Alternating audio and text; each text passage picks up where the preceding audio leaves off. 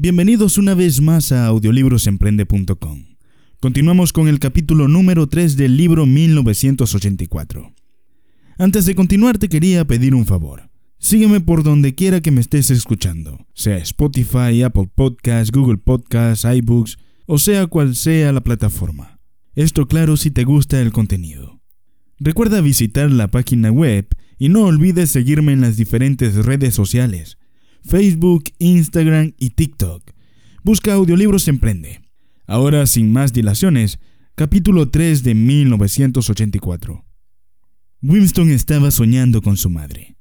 Él debía de tener unos 10 u 11 años cuando su madre murió. Era una mujer alta, estatuaria y más bien silenciosa, de movimientos pausados y magnífico cabello rubio.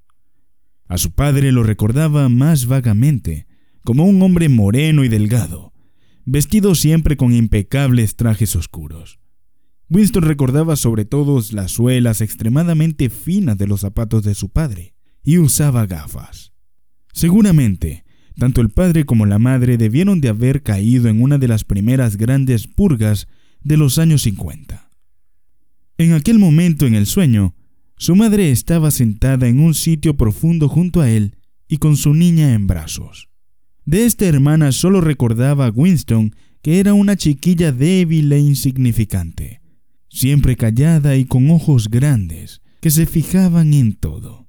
Se hallaban las dos en algún sitio subterráneo, por ejemplo, el fondo de un pozo o en una cueva muy honda. Pero era un lugar que, estando ya muy por debajo de él, se iba hundiendo sin cesar.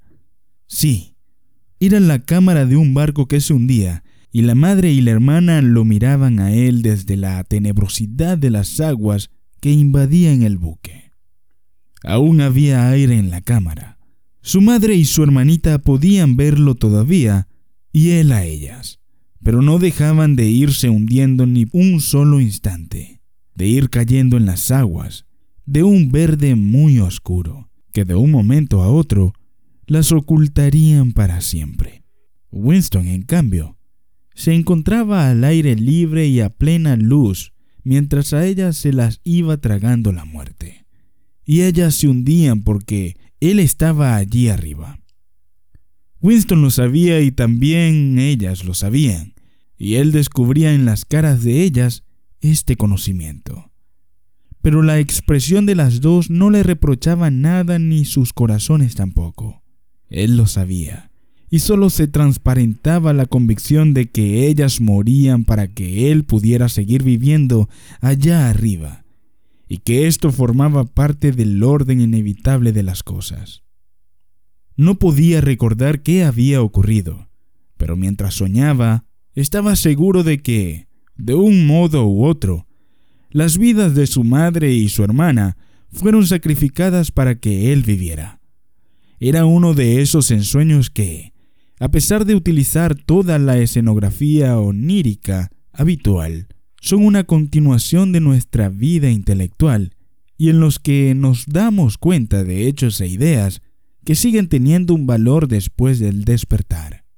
Pero lo que de pronto sobresaltó a Winston, al pensar luego en lo que había soñado, fue que la muerte de su madre, ocurrida 30 años antes, había sido trágica y dolorosa, de un modo que ya no era posible. Pensó que la tragedia pertenecía a los tiempos antiguos y que sólo podía concebirse en una época en que había aún intimidad, vida privada, amor y amistad, y en que los miembros de una familia pertenecían juntos sin necesidad de tener una razón especial para ello.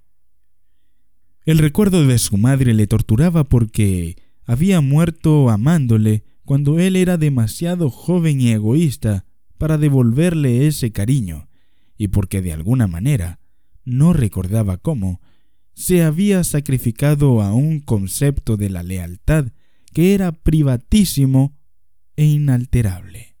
Bien comprendía Winston que esas cosas no podían suceder ahora. Lo que ahora había era miedo, odio y dolor físico pero no emociones dignas ni penas profundas y complejas. Todo esto lo había soñado, visto en los ojos de su madre y su hermanita, que lo miraban a él a través de las aguas verde oscuras, a una inmensa profundidad y sin dejar de hundirse. De pronto, se vio de pie sobre el césped en una tarde de verano en que los rayos oblicuos del sol doraban la corta hierba. El paisaje que se le aparecía ahora se le presentaba con tanta frecuencia en sueños que nunca estaba completamente seguro si lo había visto alguna vez en la vida real. Cuando estaba despierto, lo llamaba el país dorado. Lo cubrían pastos mordidos por los conejos con un sendero que serpenteaba por él y aquí y allá unas pequeñísimas elevaciones del terreno. Al fondo se velan unos olmos que se balanceaban suavemente con la brisa y sus follajes parecían cabelleras de mujer. Cerca, aunque fuera de la vista, corría un claro arroyuelo de lento fluir. La muchacha morena venía hacia él por aquel campo. Con un solo movimiento se despojó de sus ropas y la arrojó despectivamente a un lado. Su cuerpo era blanco y suave, pero no despertaba deseo en Winston, que se limitaba solamente a contemplarlo. Lo que le llenaba de entusiasmo en aquel momento era el gesto con que la joven se había liberado de sus ropas. Con la gracia y el descuido de aquel gesto, parecía estar aniquilando toda su cultura, todo un sistema de pensamiento, como si el gran hermano, el partido y la policía del pensamiento pudieran ser barridos y enviados a la nada con un simple movimiento del brazo. También aquel gesto pertenecía a los tiempos antiguos. Winston se despertó con la palabra Shakespeare en los labios. La telepantalla emitía en aquel instante un prolongado silbido que partía el tímpano y que continuaba en la misma nota 30 segundos.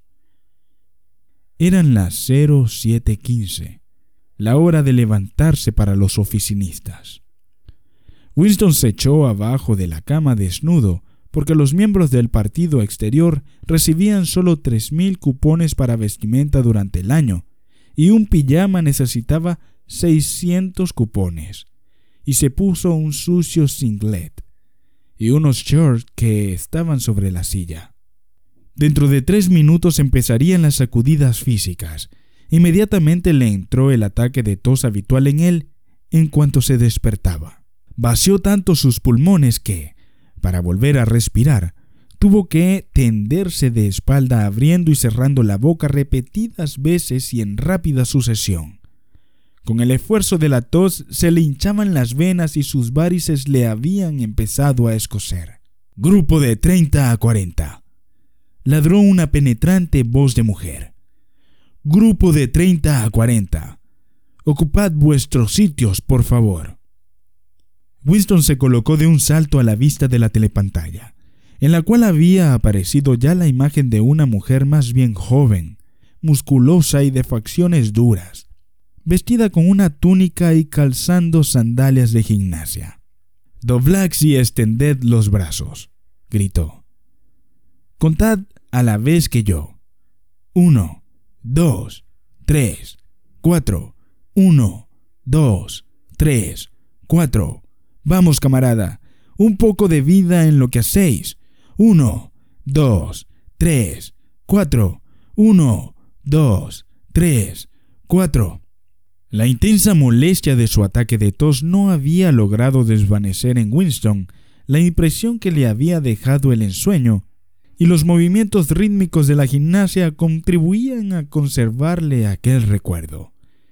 Mientras doblaba y desplegaba mecánicamente los brazos, sin perder ni por un instante la expresión de contento que se consideraba apropiada durante las sacudidas físicas, se esforzaba por resucitar el confuso periodo de su primera infancia, pero le resultaba extraordinariamente difícil. Más allá de los años cincuenta y tanto, final de la década, todo se desvanecía.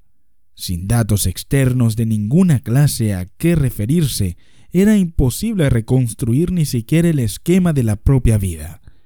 Se recordaban también detalles sueltos de hechos sucedidos en la infancia de cada uno, pero sin poder captar la atmósfera.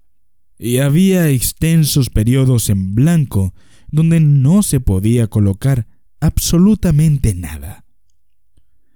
Entonces todo había sido diferente, incluso los nombres de los países y sus formas en el mapa. La franja aérea número uno, por ejemplo, no se llamaba así en aquellos días. La llamaban Inglaterra o Bretaña, aunque Londres. Winston estaba casi seguro de ello, se había llamado siempre Londres. No podía recordar claramente una época en que su país no hubiera estado en guerra, pero era evidente que había un intervalo de paz bastante largo durante su infancia, porque uno de sus primeros recuerdos era el de un ataque aéreo que parecía haber cogido a todos por sorpresa. Quizá fue cuando la bomba atómica cayó en Colchester. No se acordaba del ataque propiamente dicho, pero sí de la mano de su padre que le tenía cogida la suya mientras descendían precipitadamente por algún lugar subterráneo muy profundo, dando vueltas por una escalera de caracol que finalmente le había cansado tanto las piernas que empezó a sollozar y su padre tuvo que dejarle descansar un poco. Su madre, lenta y pensativa como siempre, lo seguía a bastante distancia. La madre llevaba a la hermanita de Winston. O quizás solo llevase un lío de mantas. Winston no estaba seguro de que su hermanita hubiera nacido por entonces. Por último, desembocaron a un sitio ruidoso y atestado de gente, una estación de metro. Muchas personas se hallaban sentadas en el suelo de piedra y otras arracimadas se habían instalado en diversos objetos que llevaban. Winston y sus padres encontraron un sitio libre en el suelo, y junto a ellos un viejo y una vieja se apretaban el uno contra el otro.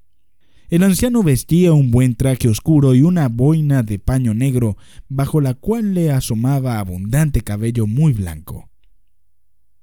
Tenía la cara enrojecida, los ojos azules y lagrimosos.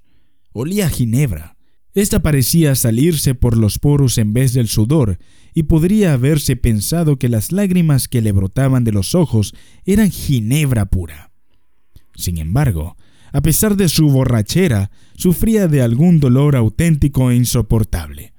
De un modo infantil, Winston comprendió que algo terrible, más allá del perdón y que jamás podría tener remedio, acababa de ocurrirle al viejo. También creía saber de qué se trataba alguien a quien el anciano amaba. Quizás alguna nietecita había muerto en el bombardeo. Cada pocos minutos repetía el viejo. No debíamos habernos fiado de ellos. ¿Verdad que te lo dije, abuelita? Nos ha pasado esto por fiarnos de ellos. Siempre te lo he dicho. Nunca debimos confiar en esos canallas. Lo que Winston no podía recordar es a quién se refería el viejo y quiénes eran esos de lo que no había que fiarse. Desde entonces, la guerra había sido continua. Aunque hablando con exactitud, no se trataba siempre de la misma guerra. Durante algunos meses de su infancia, había habido una confusa lucha callejera en el mismo Londres, y él recordaba con toda claridad algunas escenas pero hubiera sido imposible reconstruir la historia de aquel período ni saber quién luchaba contra quién en un momento dado, pues no quedaba ningún documento ni pruebas de ninguna clase que permitieran pensar que la disposición de las fuerzas en la lucha hubiera sido en algún momento distinta a la actual. Por ejemplo, en este momento, en 1984, si es que efectivamente era 1984, Oceanía estaba en guerra con Eurasia y era aliada de Asia Oriental. En ningún discurso público ni conversación privada se admitía que estas tres potencias se hubieran hallado alguna vez en distinta posición, cada una respecto con la otra. Winston sabía muy bien que, hacía solo cuatro años, Oceanía había estado en guerra contra Asia Oriental, y aliada con Eurasia. pero aquello era solo un conocimiento furtivo que él tenía porque su memoria fallaba mucho. Es decir, no estaba lo suficientemente controlada. Oficialmente, nunca se había producido un cambio en las alianzas. Oceanía estaba en guerra con Eurasia. Por tanto, Oceanía siempre había luchado contra Eurasia. El enemigo circunstancial representaba siempre el absoluto mal, y de ahí resultaba que era totalmente imposible cualquier recuerdo pasado o futuro con él. Lo horrible, pensó por diez milésima vez mientras se forzaba los hombros dolorosamente hacia atrás. Con las manos en las caderas, giraban sus cuerpos por la cintura, ejercicio que se suponía conveniente para los músculos de la espalda. Lo horrible era que todo ello podía ser verdad. Si el partido podía alargar la mano hacia el pasado y decir que este o aquel acontecimiento nunca había ocurrido, esto resultaba mucho más horrible que la tortura y la muerte. El partido dijo que Oceanía nunca había sido aliada de Eurasia. Él, Winston Smith, sabía que Oceanía había estado aliada con Eurasia cuatro años antes. Pero, ¿Dónde estaba ese conocimiento?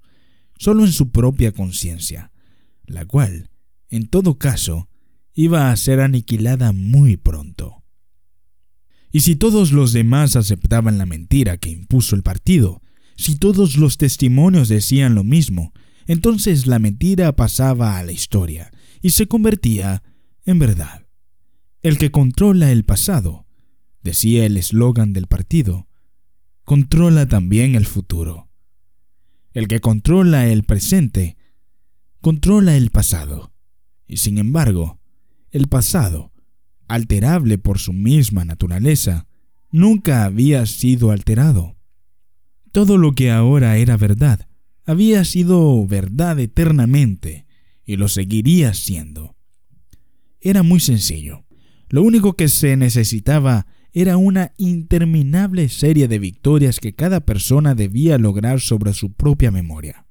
A esto le llamaban control de la realidad, pero en neolengua había una palabra especial para ello, doble pensar. Descansen, ladró la instructora, cuya voz parecía ahora menos malhumorada.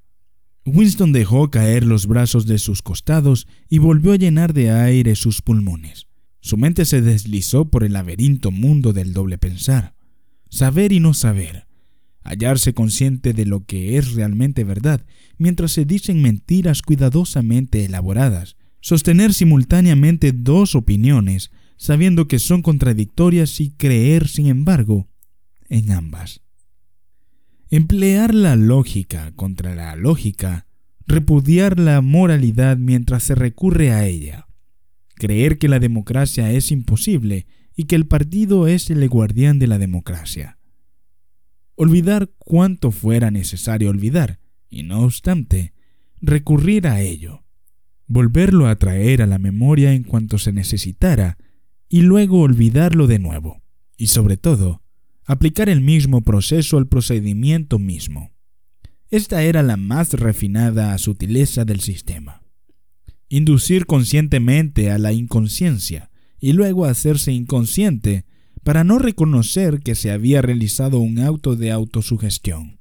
Incluso comprender la palabra doble pensar implicaba el uso del doble pensar. La instructora había vuelto a llamarles la atención. Y ahora, a ver cuáles de vosotros pueden tocarse los dedos de los pies sin doblar las rodillas. Gritó la mujer con gran entusiasmo. Por favor, camaradas. Uno, dos, uno, dos, uno, dos.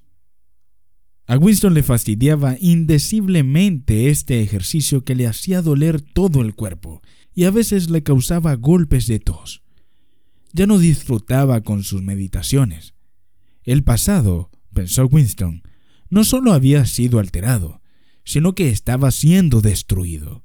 Pues, ¿Cómo iba usted a establecer el hecho más evidente si no existía más prueba que el recuerdo de su propia memoria? Trató de recordar en qué año había oído hablar por primera vez del gran hermano. Creía que debió de ser hacia el sesenta y tantos, pero era imposible estar seguro. Por supuesto, en los libros de historia editados por el partido, el gran hermano figuraba como jefe y guardián de la revolución desde los primeros días de esta. Sus hazañas habían ido retrocediendo en el tiempo cada vez más y ya se extendían hasta el mundo fabuloso de los años 40 y 30, cuando los capitalistas, con sus extraños sombreros cilíndricos, cruzaban todavía por las calles de Londres en relucientes automóviles o en coches de caballo, pues aún quedaban vehículos de esto, con lados de cristal.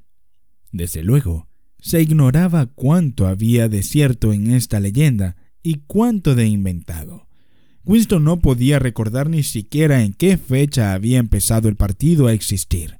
No creía haber oído la palabra Shock antes de 1960. Pero era posible que en su forma viejo lingüística, es decir, socialismo inglés, hubiera existido antes. Todo se había desvanecido en la niebla. Sin embargo, a veces era posible poner el dedo sobre una mentira concreta. Por ejemplo, no era verdad, como pretendían los libros de historias lanzados por el partido, que éste hubiera inventado los aeroplanos. Winston recordaba los aeroplanos desde su más temprana infancia, pero tampoco podría probarlo. Nunca se podía probar nada. Solo una vez en su vida había tenido en sus manos la innegable prueba documental de la falsificación de un hecho histórico. Y en aquella ocasión... ¡Smish! chilló la voz de la telepantalla. 6079 Smish W. Sí, tú. Inclínate más, por favor. Puedes hacerlo mejor. Es que no te esfuerzas. Más doblado. Haz el favor. Ahora está mucho mejor, camarada. Descansad todos y fijaos en mí. Winston sudaba por todo su cuerpo, pero su cara permanecía completamente inescrutable. Nunca os manifestéis desanimados, nunca os mostréis resentidos. Un leve pestañeo podría traicionarlo. Por eso, Winston miraba impávido a la instructora mientras ésta levantaba los brazos por encima de la cabeza y, si no con gracia, sí con notable precisión y eficacia. Se dobló y se tocó los dedos de los pies sin doblar las rodillas. Ya habéis visto, camarada. Así es como quiero que lo hagáis. Miradme otra vez. Tengo treinta y nueve años y cuatro hijos. Mirad. Volvió a doblarse. Ya veis que mis rodillas no se han doblado. Todos vosotros podéis hacerlo si queréis añadió mientras se ponía derecha. Cualquier persona de menos de 45 años es perfectamente capaz de tocarse así los dedos de los pies. No todos nosotros tenemos el privilegio de luchar en el frente, pero por lo menos podemos ponernos en forma. Recordad a nuestros muchachos en el frente malabar y a los marineros de las fortalezas flotantes. Pensad en las penalidades que han de soportar. Ahora, probad otra vez. Eso está mejor, camaradas, mucho mejor, añadió en tono estimulante, dirigiéndose a Winston, el cual, con un violento esfuerzo, había logrado tocarse los dedos de los pies sin doblar las rodillas. Desde varios años atrás no lo conseguía. Audiolibrosemprende.com Sígueme. Nos vemos allá.